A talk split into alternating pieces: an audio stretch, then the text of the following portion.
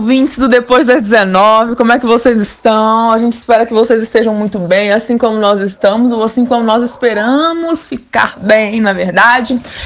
Bom, o programa de hoje é um tanto quanto especial também, assim como todos os programas Depois das 19, porque a gente vai falar especificamente sobre o Dia da Mulher Africana. E para isso a gente trouxe um relato bem bacana Espero que vocês gostem. E vamos fazer uma troca, uma troca de experiências aí. Vamos lá.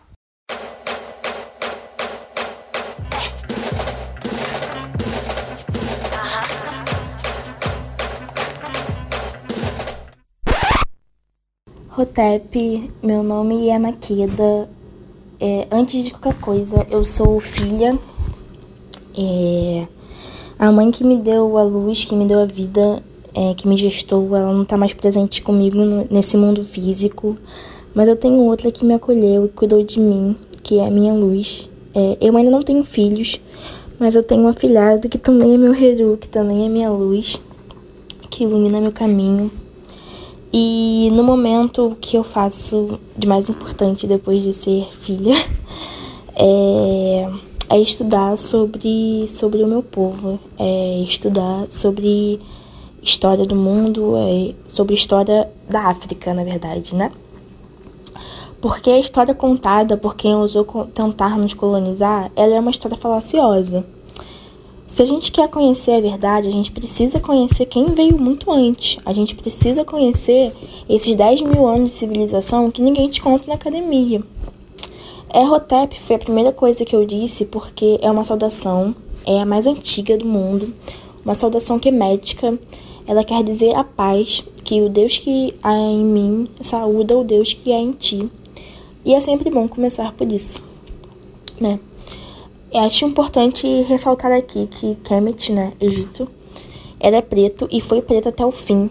Isso que a gente vê como o Egito hoje é um resultado de invasões após invasões que praticamente destruiu os povos originais porque essa civilização quemética ela é a fonte direta de informações e conhecimento do Ocidente.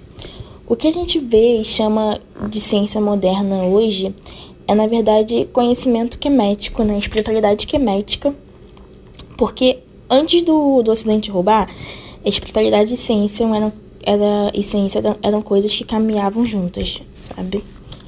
É, e espiritualidade não tem muito a ver com religião. São coisas distintas, tá? É... Voltando. Europa a... entendeu muito bem. É... Na verdade, ela entendeu muito superficialmente. Ela entendeu muito bem como deturpar, né? Mas ela entendeu muito bem o que era esse conhecimento que, que ela roubou e tentou destruir pintando de branco, né? Algo que sempre foi nosso. É, eu já dei uma pincelada no que é Kemet, né? Então eu vou falar sobre uma figura muito importante, é Imhotep, I-M-H-O-T-E-P, Imhotep. Ele foi ou ainda é, né? Pelo menos para mim, ainda é e sempre será um multigênio. Imhotep criou nada mais nada menos do que astronomia, matemática, medicina, física, arquitetura, filosofia. Ele foi um escriba e dentre os saberes é, sobre Kemet, a gente sabe que nós africanos somos minicosmos, que a gente descende de deuses, então somos deuses. É, Para ser um escriba, era necessário saber astronomia, já que nós somos minicosmos, né? Então, para saber astronomia, também é necessário ter uma noção e saber né, sobre física, metafísica e filosofia. É... Para estudar filosofia também é necessário saber sobre linguagens e também conhecer a justiça e a sociedade, porque além de um escriba em Rotep, era também um vizir, né? um tipo de conselheiro do faraó. Eu tô falando tudo isso para vocês entenderem que nós sempre fomos multiversais, sabe?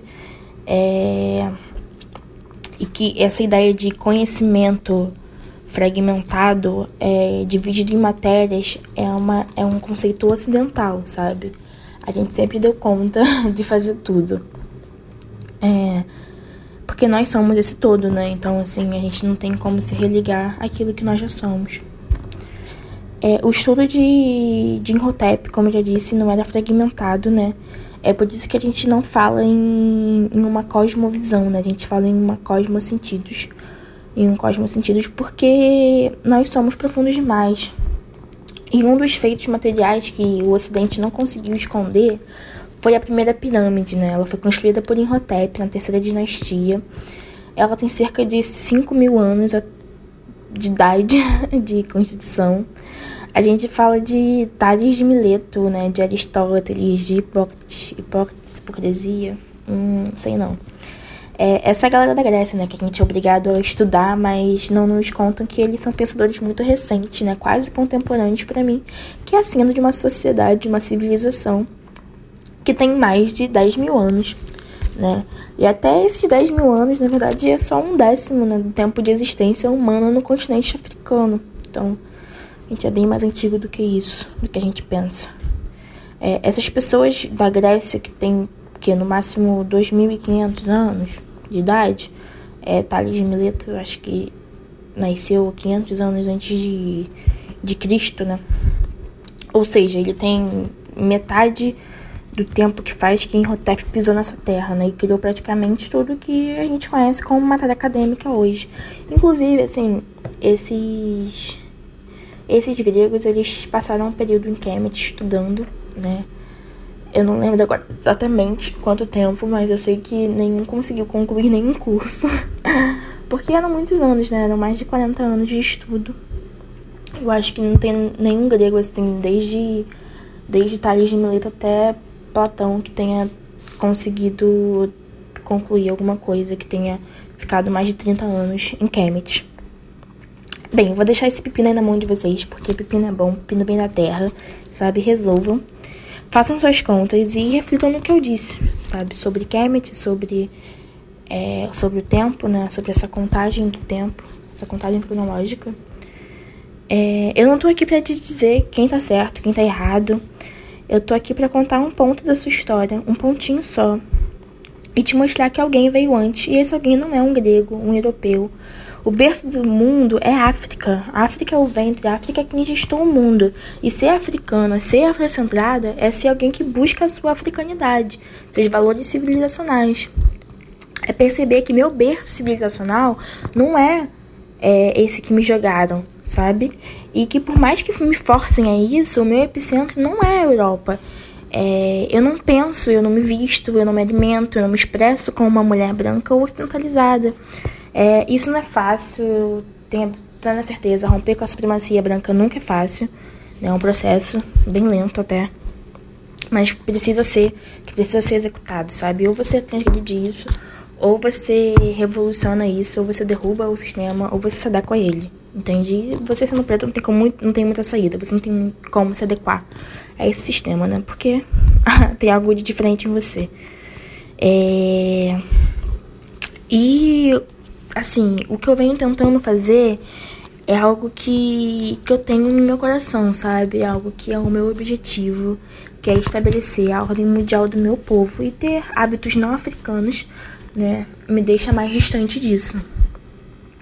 A, a gente foi sequestrado, né? A gente está em um território que não é nosso, sabe? A gente acredita muito no mito da brasilidade. É, mas o que é ser brasileiro, né? Assim, eu, eu não sei o que é ser brasileiro é viver em um, uma criação errada, que deu errado da Europa, né, uma tentativa falida de sociedade, é uma sociedade que, que escravizou os meus ancestrais, é isso? Quer ser brasileiro? É, então eu não sou, não sou isso, sabe? É ser vista como subalterno o tempo todo? Não, não sou, eu sou de uma deusa, sabe? Eu sou grandiosa demais para isso. Eu sou o todo. Entende? Não tem por que eu me submeter a, a essas ideias. É, eu não sei se, se vocês conhecem essa palavra, mas o, o que a gente chama de. A gente não chama de escravidão, né? Na verdade, porque eu acho que escravidão ainda não consegue definir muito bem o que, que foi esse período para o nosso povo, né? Esse holocausto preto. É, a gente chama de maafa que é um termo em Kiswahili, e a grosso modo, Mafa quer dizer grande desastre. E quando eu digo que eu não me expresso como uma mulher do Ocidente, eu estou te dizendo também que o idioma que o colono me obrigou a aprender é um idioma castrador. E ele não dá conta de descrever minhas emoções, minhas experiências enquanto mulher preta africana. Mulher preta africana foi ótimo. É, enquanto africana. É... Então, é assim. Não sei como vocês se sentem em, em alguns momentos, mas conversando com a maioria dos meus amigos, a gente sempre acaba falando algo que a gente não queria falar, sabe? Porque a gente não encontra palavras que, que descrevam o que a gente sente, sabe? Eu, eu, eu me sinto muito, muito interrompida, sabe? Oralmente falando. É, então a gente se reinventa, né? Nosso povo é, tem cumba de sobra, né? Nosso povo tem criatividade de sobra. A gente tá sempre se reinventando, principalmente no idioma, principalmente na linguagem. É... E esse termo, ele se refere, Mafa se refere a, a esse período, né, escravocrata. É... Esse período que nos objetificou, né, transformou é, os nossos corpos em, em objeto. Eu acho importante falar um pouco aqui, não sei se todo mundo sabe o que é ser objetificado, mas pensem num papel de bala. Um papel de bala, ele cumpre uma função que é embrulhar a bala e depois ele é descartado como se não fosse nada. E há fábricas e mais fábricas que fabricam papéis de bala, sempre repondo o estoque. Isso é ser um objeto, né? E foi algo desse nível sórdido que o Ocidente fez com o nosso povo. E junto com o seu racismo científico, né? Sempre ali alicerçando tudo. É... Um objeto, ele é algo que, que não pensa, que não é humano, que não tem humanidade, né? A escravidão fez exatamente isso conosco. Ela tirou nossa humanidade, disse para a massa ignorante da, da branquitude, do seu povo branco, que, que nós não éramos humanos, né? Que nós não pensávamos. E, bem, eu já falei para vocês que a gente criou essa merda toda, né? Então, acho que quem é que não pensa aqui, né? Quem é que não tem quem é que não é racional aqui, né? Quem é que não é humano aqui? Não sei, né? Fiquem refletindo aí. Então, quando você transforma um corpo em objeto, um corpo africano em objeto, você pode descartá-lo, você pode matá-lo, você impõe um cenário genocida. E o genocídio não é só quando a PM entra na favela atirando ou dá 111 tiros no carro que estava com cinco meninos pretos em Costa Barros, aqui no Rio de Janeiro. A PM é um braço do Estado que executa nossos meninos. Ela é um braço da supremacia, né? É, vou pedir desculpa na natureza porque vou fazer uma analogia aqui que eu não gosto muito, mas ela é de fácil entendimento. É, a supremacia deve ser pensada como uma árvore podre. E o genocídio não são é, é exatamente toda árvore, né? O genocídio é a sua raiz. Cada raizinha é uma forma de genocídio. Tem as que atinge os irmãos encarcerados, tem a, a raiz que atinge os LGBTs, é, e tem a raiz também do epistemicídio, que é quando matam a tua episteme e te impedem de conhecer, de ter contato com o conhecimento que o teu próprio povo produziu. Né? É quando eu te digo um Inhotep e tu pensa quem? é quando você acha que não é capaz de ter uma, duas ou três graduações. Eu não estou dizendo aqui que estar na academia é essencial, até porque o epistemicídio acontece a todo vapor lá dentro, né? Se os professores são majoritariamente brancos, é... os teóricos que você estuda são brancos, né? É, assim, eu estou te dizendo que estudar é importante, né? E essencial não é a educação que te dão, é a educação que você se dá. Há também o nutricídio, né? É o genocídio que chega para o nosso povo através do que a gente acredita ser alimento. Enhotep nos disse que seu alimento seja seu medicamento e que seu, o seu medicamento seja o seu alimento. A alimentação original do nosso povo não é essa que a gente está acostumado, a gente acredita que seja, né? É, a alimentação original do nosso povo é, ela não tem uma dieta com carne ou com alimentos de origem animal, né? É porque a gente não tem capacidade de, digerir esses alimentos. É, o nosso corpo ele não consegue digerir uma carne, sabe? É, essa carne ela putrefa no nosso, nosso organismo, porque a gente não consegue digerir ela. É, o alimento original ele não precisa nem de fogo, sabe? Na verdade, o alimento que vem da terra ele já vem pronto para ingestão. O sol e o tempo é, de amadurecimento do, do, do fruto, do vegetal, é o tempo de cozimento natural que o seu alimento leva, sabe? É, Dr. Sebi, ele escreve algo, algo que eu nunca mais esqueci desde que eu li. É, não espere estar saudável quando é o teu opressor que te alimenta. É, vocês acham que o nosso povo está saudável, que você está saudável hoje? Pois é, é uma questão aí para ficar refletindo sobre. E tem também é, aquele ramo do genocídio que. Genocídio de um povo, né? Genocídio do nosso povo, que é pintado muitas das vezes de feminicídio, né? Ele não é feminicídio. As minhas irmãs, elas não morrem porque são, são mulheres, elas morrem porque elas são pretas, sabe? E se não fosse pelo gênero, né? Porque assim, o gênero ele é uma invenção do Ocidente, né? É só nos modelos ocidentais que o homem ele é sinônimo de humanidade, né? Que ele é sinônimo de humano. É... E gênero, a única função dele é dominar, né? É subalternizar outros, outros seres, né? É... Eu não sou gênero, né? Eu sou um povo. Então, por favor, gente, não pensa em intersecção nesse momento porque isso é reducionismo para mim, sabe? Falar de gênero feminino, de mulher na visão ocidental, para mim está me reduzindo ao holocausto que é, está reduzindo é, está, está me reduzindo e reduzindo o holocausto que meu povo passou, sabe? Então, eu sou o que? Eu sou os meus ancestrais, eu sou o todo, eu sou o cosmos, eu não sou gênero, gênero não, não me constitui, sabe? Voltando à forma de apagamento que chegou nos meninos de Costa Barros, é, o tão falado genocídio da juventude preta, né?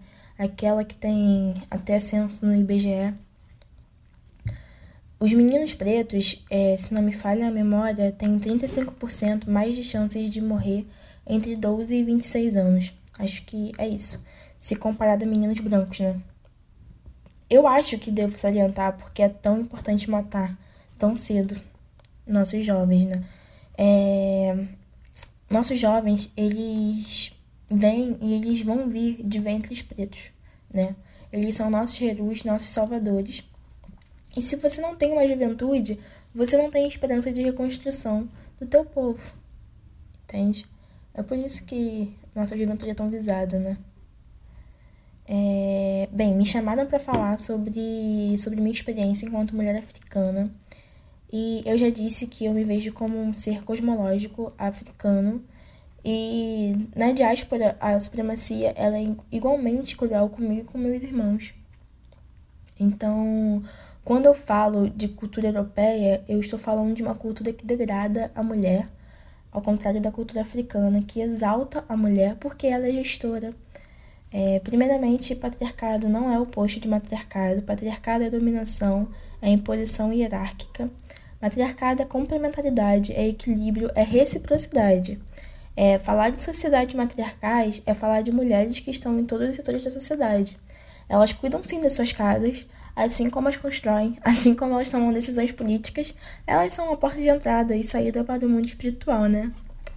Então elas são tudo. Sem mulher não há vida, não há equilíbrio sabe? É, percebe a diferença quando alguém. Assim, a, a diferença entre matriarcado e patriarcado?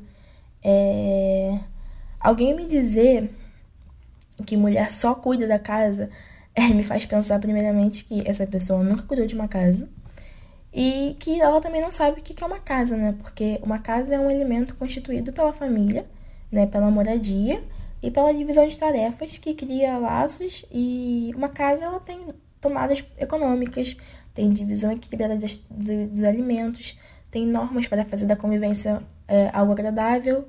É, não é simples, não pode ser, né? E é com certeza no, no Ocidente que as mulheres elas são subalternizadas, né?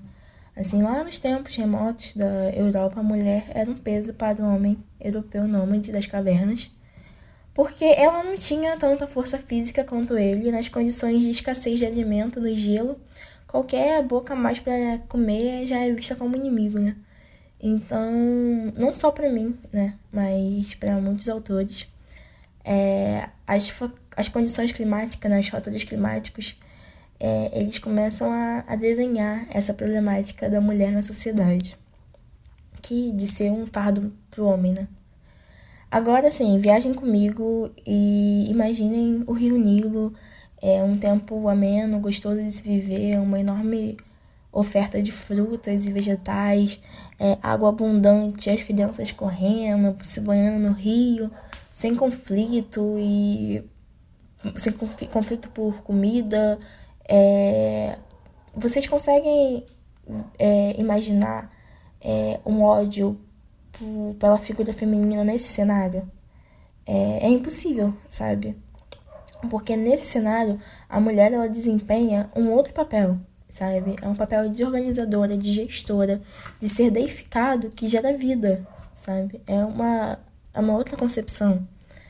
É, porque, religiosamente falando, é, a figura mais importante no cristianismo, ou no judaísmo, ou no islamismo, é um homem, sabe?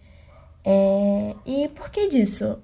Se quem traz a alguém à existência é alguém que tem ventre, né? O homem não tem ventre, né? Algo a se questionar aí. É, a que berço né, cultural essa narrativa religiosa ela pertence, né? Ao berço do matriarcado ou ao berço do patriarcado? É, a gente está essa, essa religião, né? Ela tá a serviço de quem? De qual povo? Porque eu tenho a mais absoluta certeza de que é a serviço do meu povo que ela não tá, né? Porque, assim, é, é muito importante você ter é, uma religião patriarcal no momento da colonização, sabe? É, a, igreja é muito, a igreja é muito presente nesse, nesse momento. E para mim é uma evidente representação de uma disputa cultural começada pelo, pelo patriarcado, óbvio, né? E que vai muito além da cor de pele, né? O nosso problema não é só racial, nosso problema também é cultural, né? É, a cor de pele é uma das tantas facetas dessa problemática. E por mais que você seja preto por fora, se por dentro seus valores, suas crenças, seus conceitos forem brancos, a sua forma de pensar será branca também, né? Você se sentirá inferior diante do branco porque quem fabrica a verdade que você acredita é ele, sabe? Então, assim, irmão, qual que é a tua verdade, né? Quais são, quais são as suas convicções? É, tua mente tá, tá preta, tá branca, como é que ela tá, né? Bem, a africanidade que eu citei no início, ela antecede um pouco a afrocentricidade, né? A africanidade, ela, são, ela é ela está relacionada aos costumes, né, ao estilo de, de cultura, é, as manifestações culturais como comida, vestimenta, linguagem de um povo, é, do povo africano, no caso, né? A afrocentricidade é uma atividade muito mais consciente, né? Que depende do conhecimento e da vontade do sujeito africano.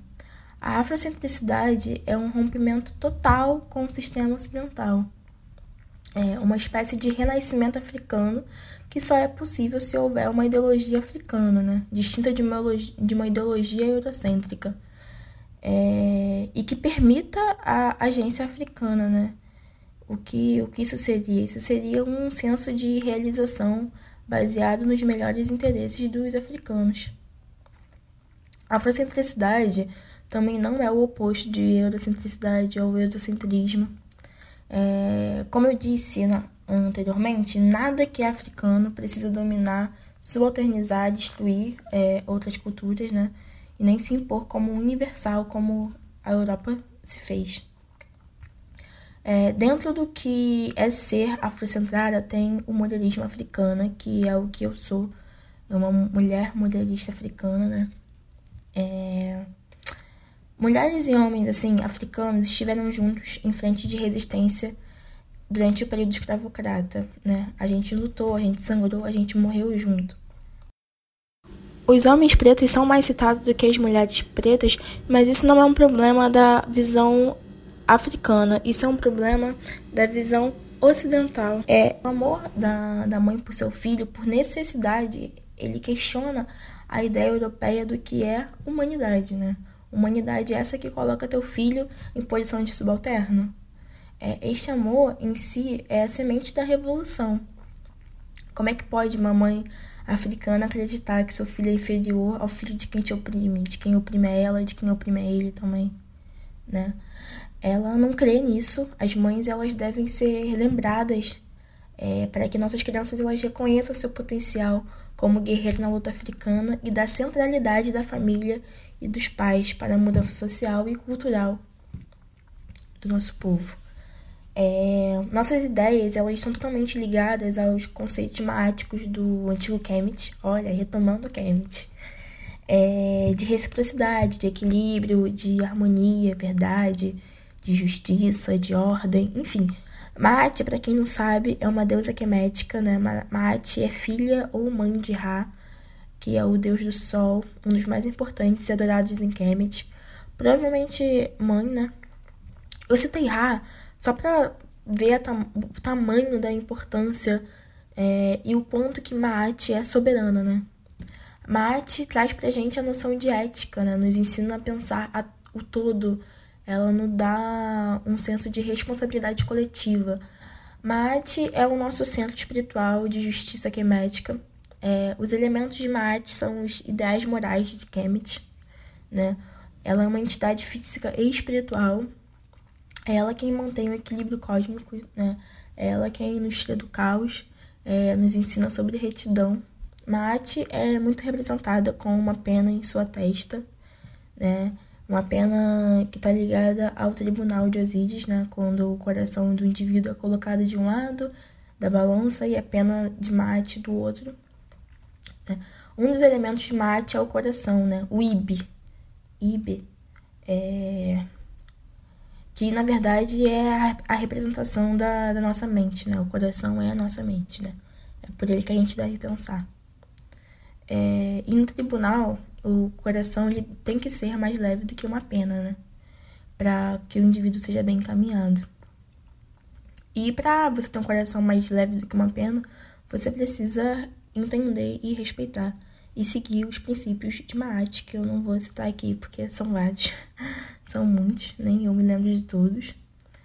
É, mas procurem, caso vocês tenham interesse. É... E assim, para você ter uma boa conduta, é fundamental que você tenha temperança, né? Que você não seja uma pessoa que se inflama por qualquer coisa.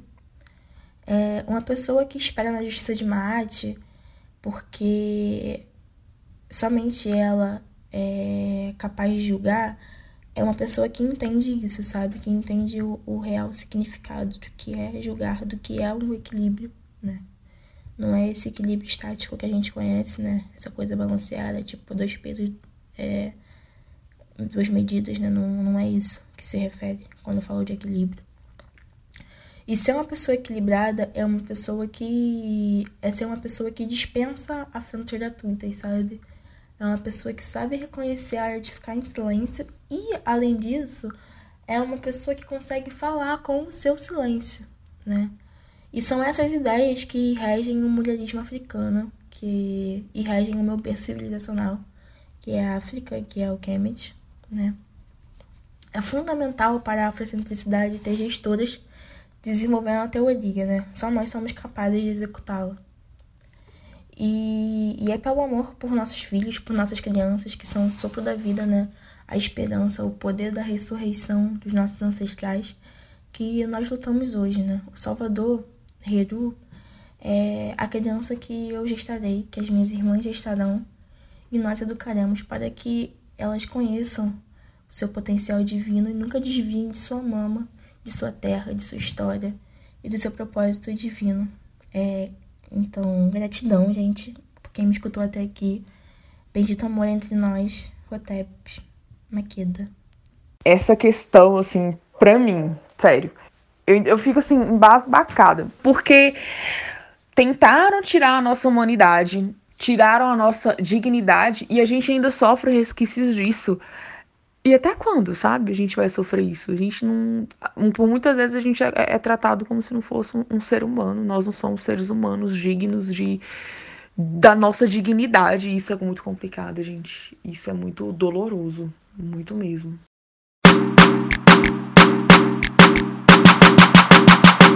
Então, gente, esse foi mais um episódio, diga-se de passagem, enriquecedor do Depois das 19. Gostamos bastante. E vou deixar uma dicasinha aqui, já que a gente falou sobre o Dia da Mulher Africana. E uma coisa que tá muito relacionada, gente. Vamos pesquisar um pouco mais sobre o quilombo, pra gente não sair repetindo aí tanta besteira que a gente escuta, né? Vamos pesquisar por que, que existe, é, a questão cultural, a questão econômica, por que estão que querendo acabar com os quilombos, a injustiça que é. Vamos montar um pensamento crítico a partir disso e parar de ser papagaio de mídia, parar de ser papagaio de gente que não conhece nada da nossa cultura, não conhece nada da nossa ancestralidade. E é isso, essa é a reflexão de hoje. Espero que vocês tenham gostado do episódio. E nossas redes sociais estão aí para a gente interagir. Caso você ainda não saiba quais são, elas são, né? Depois das 19 19 numeral, tanto Twitter quanto Instagram. E o nosso e-mail é contato ponto depois das 19 19 em numeral arroba gmail.com. Vamos fazer uma troca. É, e é isso, gente. Espero que vocês gostem, que vocês tenham gostado, que vocês gostem também dos próximos episódios. Já, tô plantando assim, ó, mensagem subliminar que é pra vocês já gostarem antes mesmo de escutarem. Entendeu? Então, até a próxima, gente. Beijo.